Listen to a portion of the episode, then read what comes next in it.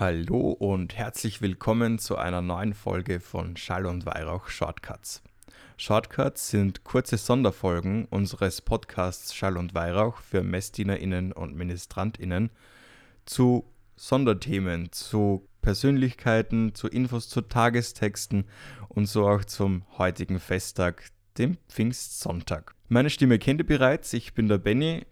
Ich spreche auch in den regulären Folgen von Schall und Weihrauch mit Anja, aber dieses Mal sitzt mir nicht die Anja gegenüber, sondern ich habe mir wieder Verstärkung aus unserer Redaktion geholt, nämlich die Magdalena. Hallo Magdalena. Ja, servus. Hallo Benny.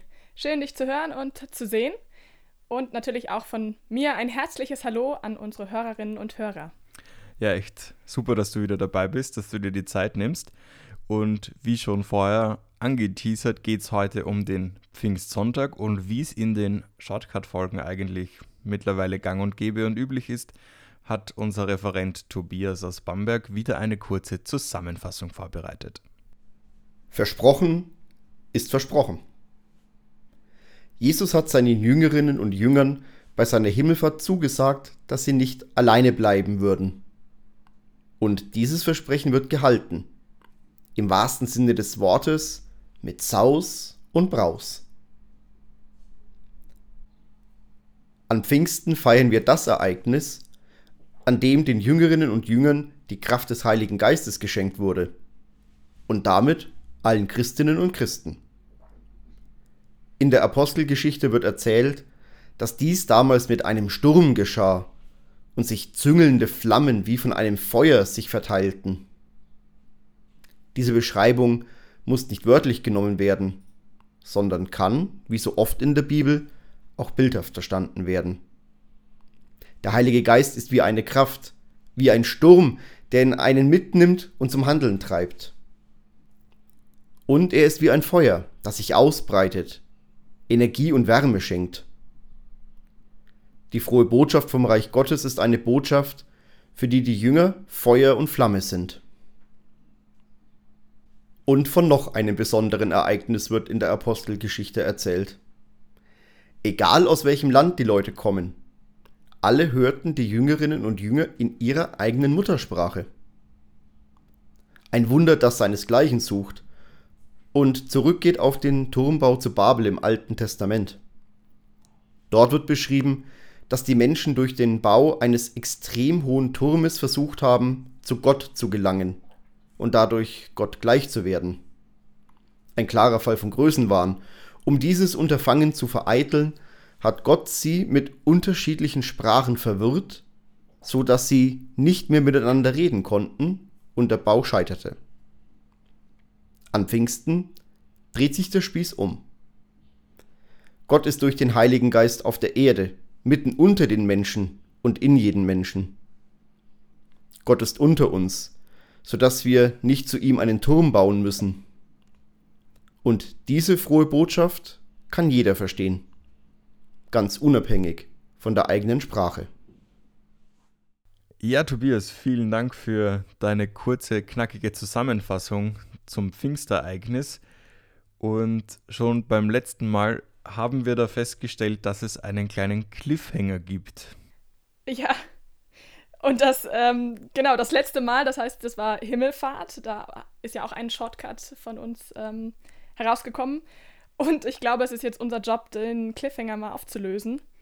Beziehungsweise ähm, da nochmal drauf einzugehen, dass wir uns eben nicht alleine gelassen fühlen müssen. Dass ähm, äh, Jesus eben jetzt nicht einfach in den Himmel, ins Geistige ähm, aufgestiegen ist und wir alleine auf der Erde zurückbleiben Nein, zehn Tage später, also zehn Tage nach äh, Christi Himmelfahrt, dürfen wir uns nochmal freuen und uns beschenken lassen vom Heiligen Geist. Ja, die Sache mit dem Heiligen Geist ist ja so eine etwas komplexere, würde ich jetzt sagen. Äh, aber bevor wir jetzt rund um den Heiligen Geist kreisen wollen, wieder mal, äh, auch weil es ein zentrales Thema bei uns ist, würde ich ganz gern nur auf die Gegengeschichte oder den Gegenentwurf zum Pfingstereignis aus dem Alten Testament zu sprechen kommen, nämlich dem Turmbau zu Babel, wo die Menschen ja versucht haben, einen Turm so hoch zu bauen um in den Himmel zu gelangen. Äh, aber warum ist das eigentlich jetzt die Gegengeschichte dazu? Ja, also genau. Äh, Turmbau zu Babel, das ist sozusagen eine Geschichte aus dem Buch Genesis, also direkt aus dem ersten Buch Mose. Ja, und ganz, ich glaube, ganz klassisch ähm, oder so das, äh, das zentrale Element, was, was da so die Verbindung herstellt zwischen, diesem Tur zwischen der Turmbaugeschichte und dem Pfingstereignis, ist die Sprache, die Vielfalt von äh, Sprachen. Also vielleicht noch mal kurz zur ähm, Erinnerung. Turmbau von Babel, da schließen sich die Menschen zusammen und bauen eben eine große Stadt, einen großen Turm, der immer ähm, höher wird und bis in den Himmel ragt, damit sie sozusagen dort Gott erreichen und Gott gleich werden. Und ähm, die Reaktion Gottes ist, diesen, diesen Turmbau zu stoppen und die Menschen eben mit ihren ähm, Sprachen zu verwirren, sodass sie sich sozusagen nicht mehr verständigen können und sich in die ganze Welt verstreuen.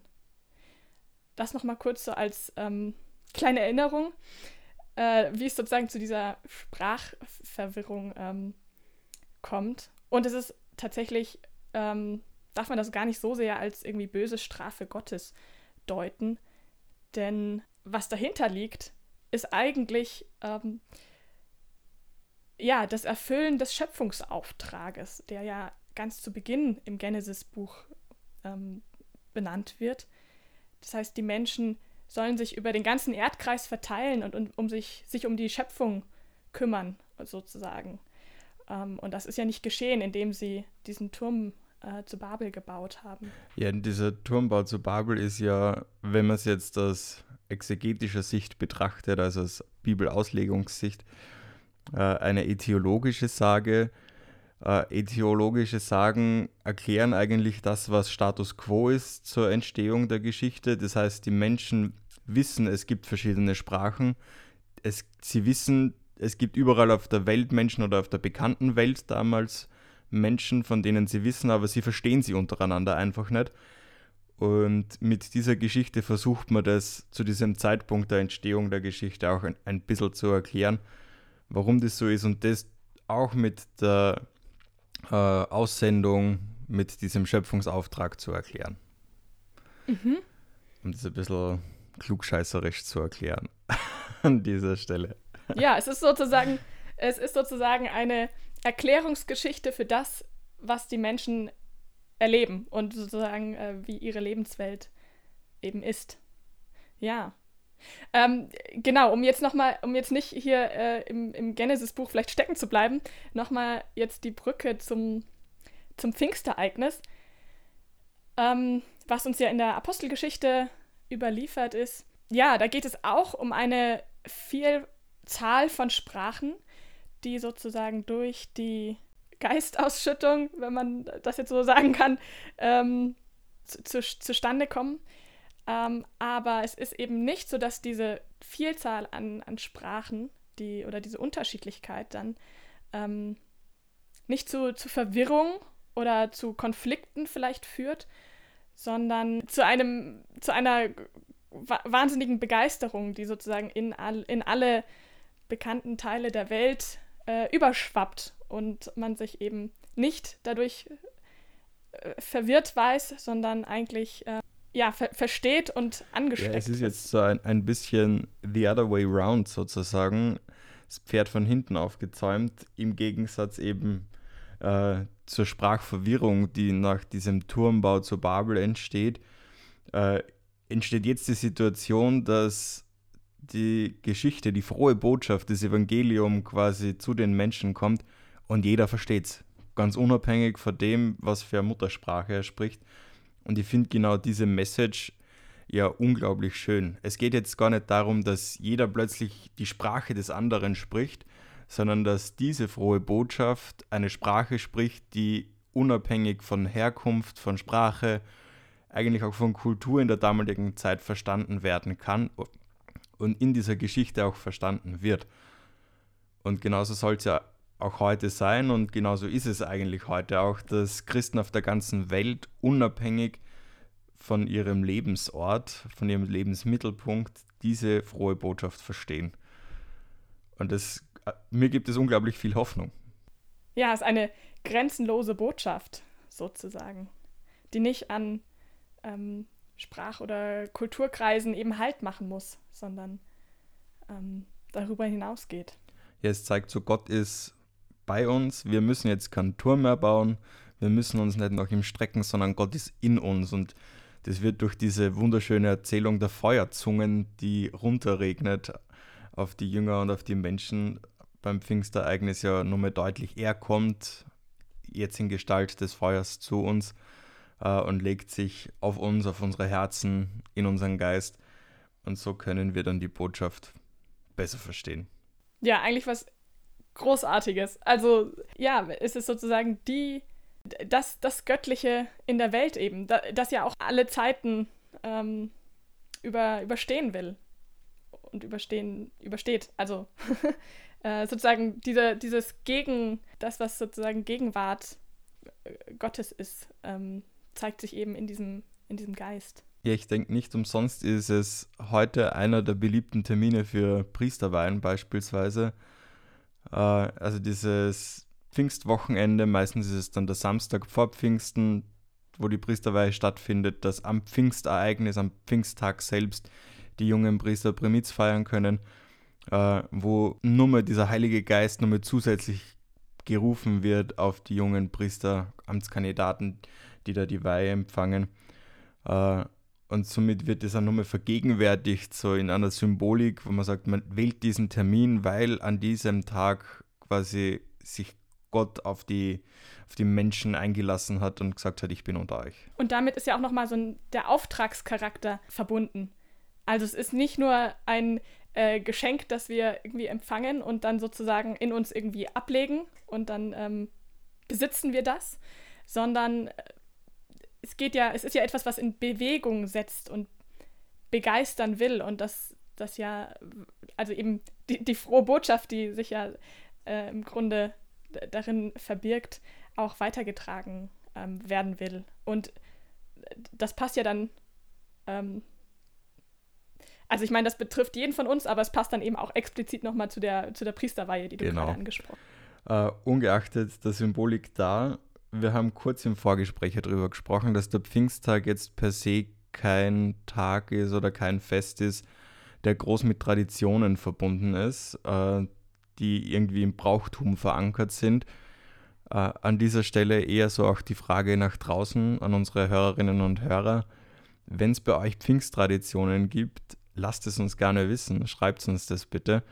Äh, ich kann von meiner Seite nur sagen, für mich war Pfingsten immer schön, weil es zwei Festtage hintereinander waren mit zwei Festmessen. Natürlich als Ministrant und später Mesner irgendwie doch auch sehr anstrengend, aber immer ganz geil, weil bei uns im Stift Melk äh, die barocken Ornate, die barocken Ornamente rausgenommen worden sind, äh, wieder in vollem Tamtam gefeiert worden sind, einfach so feiern mit allen Sinnen sozusagen. Und das war immer ein ganz schönes Erlebnis für mich. Und das verbinde ich einfach ganz mit Pfingsten. Ja, mega. Schön. Bei mir ähm, tatsächlich so das Erste, ähm, was ich mit, mit Pfingsten so assoziiere, sind die Pfingstferien. Tatsächlich. Also ähm, hat jetzt erstmal so gar nichts direkt mit Kirche zu tun. Ähm, einfach weil ich äh, in Bayern zur Schule gegangen bin und da ist standardmäßig immer zwei Wochen Pfingstferien, äh, die immer mit Pfingsten beginnen und dann auch eben bis äh, Fronleichnam sich hinziehen. Ähm, ja, war immer eine ziemlich entspannte Zeit in dem Sinne. Ich glaube, in diesem Sinne können wir einerseits, möchte ich noch einen kleinen Rückgriff machen auf die Folge 2 in Staffel 2, Geistreich wie immer, wo wir uns ein bisschen genauer mit dem Heiligen Geist beschäftigen, äh, wo ihr mit uns eintauchen könnt in die sieben Gaben des Heiligen Geistes und was sie so bedeuten und ins Thema Firmung, wo wir uns dem gewidmet haben. Und andererseits wünsche ich euch noch eine schöne Ferienzeit. Und mir bleibt nur zu sagen, danke Magdalena, dass du dir die Zeit genommen hast, wieder hier kurz über diesen Tag und die Inhalte zu sprechen. Danke, Benny. und euch da draußen nur noch schöne Zeit, bleibt gesund und passt einfach auf. Tschüss. Tschüss.